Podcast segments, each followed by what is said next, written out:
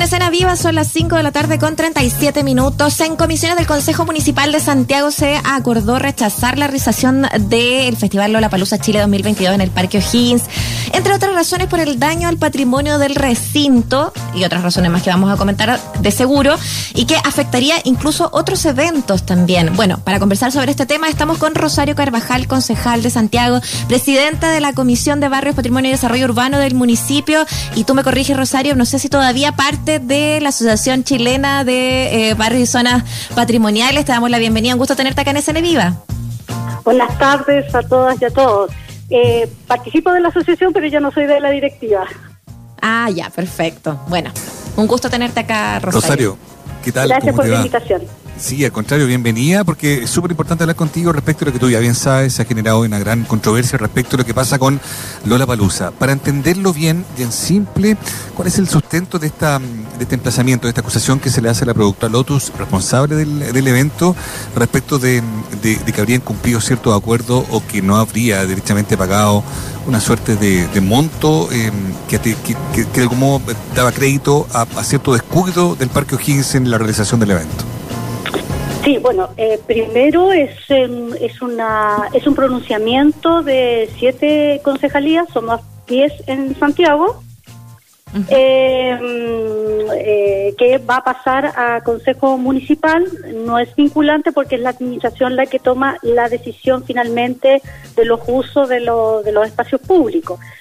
pero es, un, es una posición política que apoya y respalda el pronunciamiento también de las organizaciones del sector del Parque O'Higgins, que así lo han solicitado. Ellos llevan, ellos llevan, llevan varios años eh, de defensa por el, por el parque como área verde y lo que está en juego acá es la crítica modelo de negocio de la administración municipal eh, que concibe estas áreas verdes no como parques públicos, sino como centros de eventos. Eso es lo que está en discusión y hoy, claro, Lola Palusa, la empresa Lotus, lamentablemente, no sabemos por qué, se adelantó y anunció públicamente eh, que iba a realizar el festival en marzo cuando no tiene permiso del Consejo Monumento, no tiene permiso de la municipalidad y además está pendiente por parte de la municipalidad un pronunciamiento de Contraloría que solicitó nuestra concejalía una auditoría solo al 2019 donde la Contraloría eh, detectó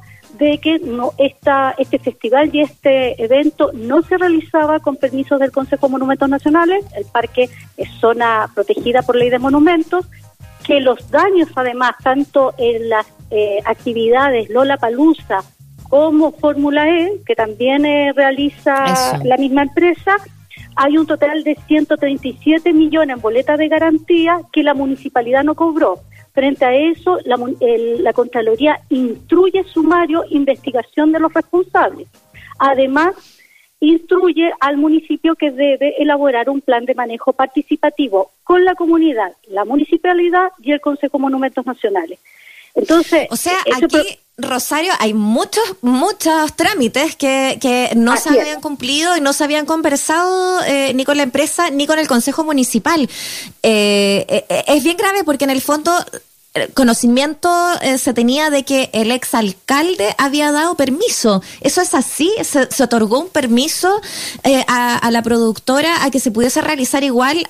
¿Se puede saltar el Consejo Municipal y todos estos trámites que tú estás enumerando? El Consejo Municipal, nuestra labor es fiscalizadora, no entrega los permisos. La labor eh, o la facultad es de la alcaldía, pero por supuesto que esta alcaldía y esta nueva administración, que además tiene que asumir esta herencia de, mm. Alessandri en estas condiciones, eh, bueno, tiene que cumplir eh, el pronunciamiento de, Contraloría, que, que, además de público conocimiento eh, eh, eh, esto generó también un, revuelo público en mayo del año pasado, entonces la empresa estaba en conocimiento de esta situación y por eso es que, eh, por lo menos, nosotros no entendemos por qué se adelanta a publicar de que el anuncio de que van a realizar este festival en marzo cuando no cuenta con los requisitos básicos el permiso de esta administración municipal, del Consejo Monumento, no hay plan de manejo. Un plan de manejo participativo lleva un proceso de varios meses. Pedir el permiso en el Consejo Monumento toma otros meses más. Entonces, yo lo veo un poco inviable eh, pensando que quedan cinco meses para las dimensiones de este festival. Y además, eh, reforzar, nosotros no estamos en contra del festival, ojalá que se pueda realizar en un lugar de la región metropolitana eh, que cumpla con los requisitos y que sea adecuado para esta actividad.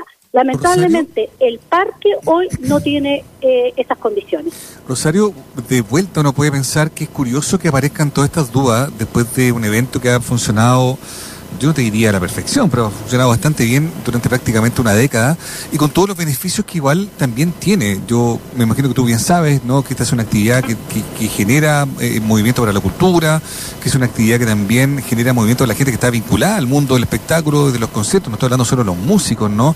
Venimos de una época muy compleja. Ellos también entiendo harán su descargo. Yo, yo no seré vocero de ellos, digamos, ¿no? Pero hay varios puntos que también pueden ser discutidos.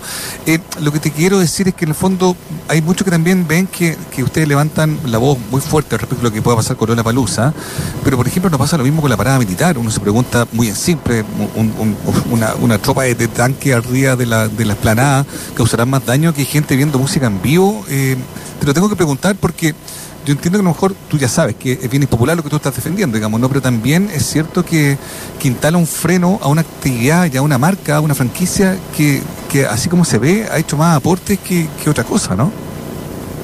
Bueno, no es lo que dice la, auditoría de, Contraloría, no, no, es una impresión subjetiva ni arbitraria de esta concejalía. Por algo nosotros hicimos la denuncia de la constatación del, del daño en ambas actividades donde eh, hay pérdida de área verde, donde los árboles sirven de suerte de, equipamiento para instalar luminaria y lo que necesite la instalación de este, de este evento. Insistir, no estamos en contra del evento, fantástico que se realice, pero el parque en estas condiciones no es un lugar apropiado. Y lo que ustedes manifiestan con, con la parada militar, yo tengo la misma postura. Sí, pero Rosario, eh, perdóname, es pero es responsabilidad de Lotus la mantención del parque, o sea, el parque toma... Es responsabilidad de la municipalidad. Sí, pues, eh, ya quiero llegar. Digo, si el parque ha tenido deterioro, que cosa que, cosa que uno puede ver en un montón de otros parques de, distintas ciudades del país, yo, ahí creo que tú coincides conmigo, eh, la responsabilidad del buen funcionamiento, del buen cuidado del parque, no es algo que se le pueda adjudicar únicamente a, la productora de Lola Palusa. A mí me parece razonable que tú digas, mira, hay, hay unos pendientes, hay una plata no pagada. Tú, claro, puede ser objeto de, atención, pero, pero tratar de resumir todo a que la realización de un evento como Lola Balusa es lo que tiene el parque eh, con descuido, perdóname, pero eso no es así. O sea, son otros los responsables de que el parque esté bien cuidado y si no lo han hecho, no es precisamente responsabilidad del productor que hace un concierto de música, ¿no? Y por eso es que Contraloría instruye investigaciones sumarias que la Municipalidad de Santiago hasta el día no hemos se, que se realizara. Eh, y, también es la situación de Fórmula E, que es el pronunciamiento que tiene eh, Contraloría. Por supuesto que aquí hay una responsabilidad de la municipalidad que le abrió la puerta a las empresas, no solamente a Lotus. También están los problemas y los conflictos con, con la comunidad, eh, por ejemplo, de las actividades que realiza Movistar. O Fantasilandia, un caso que también tenemos en Contraloría. Fantasilandia, una empresa que está desde 1977 que hay denuncia que extrae el agua para sus juegos. ¿Y cuánto paga Fantasilandia? Cerca de 6 millones de pesos. Entonces, eh, los eh, pagos por, por arriendo o por, concesiones no se condice eh, con em, las entradas que percibe, las ganancias que perciben las, las empresas. acá hay que resguardar un área verde en un momento de crisis climática en un momento de pandemia donde las familias necesitan y requieren de espacios recreativos eh, gratis. Lo que pasa con la Palusa, que solamente para cerrar, eh, por ejemplo, cierra el parque un mes, es un mes que la comunidad no accede al parque. Además, los días que se realizan las actividades, cierran las calles, lo que significa que los vecinos para ingresar a sus casas requieren de un permiso. La seguridad tiene que concentrar Santiago, buena parte de la dirección de seguridad, en solo eh, un punto de la, de la comuna, en desmedro del resto de los, eh, de los barrios.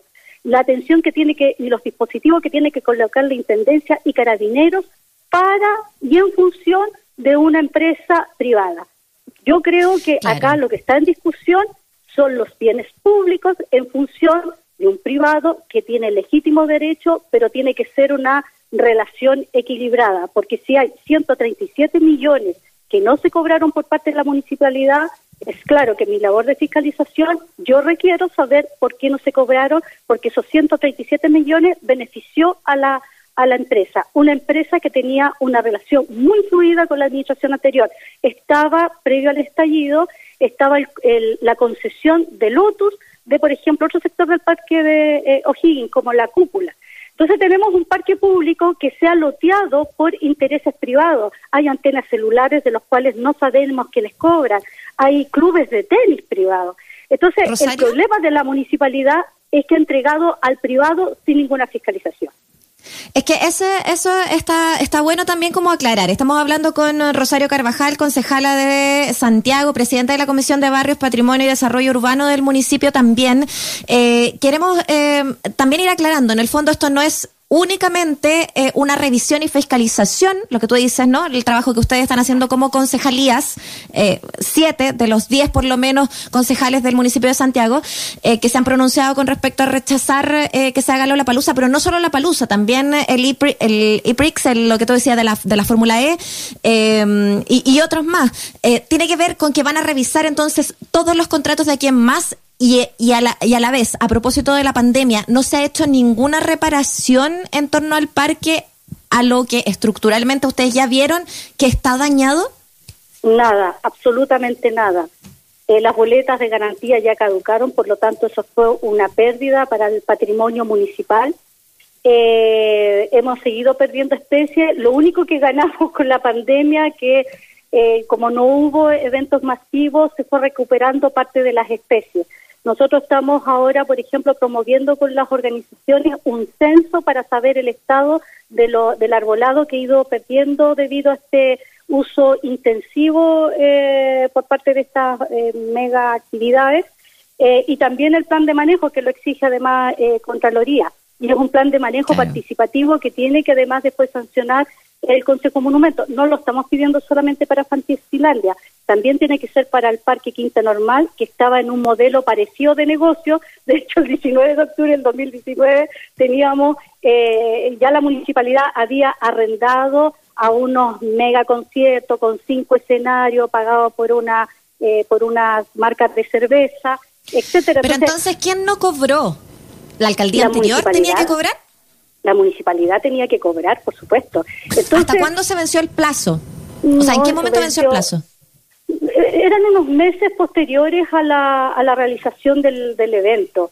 Entonces eso ya, ya, ya caducó. Entonces cuando la empresa dice, no, nosotros no debemos nada, claro, técnicamente, eh, claro, porque caducaron las boletas, pero eh, pero eso es lo que deberían, eso es lo que arroja Contraloría, eso es lo que debería haber pagado la empresa por los daños provocados para entender un poco, ya, que es un diagnóstico que tú haces de otros parques, ¿tú preferirías que en, en, Parque O'Higgins o en otros lugares no hubiera ninguna actividad? No, no se trata de ninguna actividad. Las actividades tienen que estar en función, por ejemplo, de indicadores como la capacidad de carga.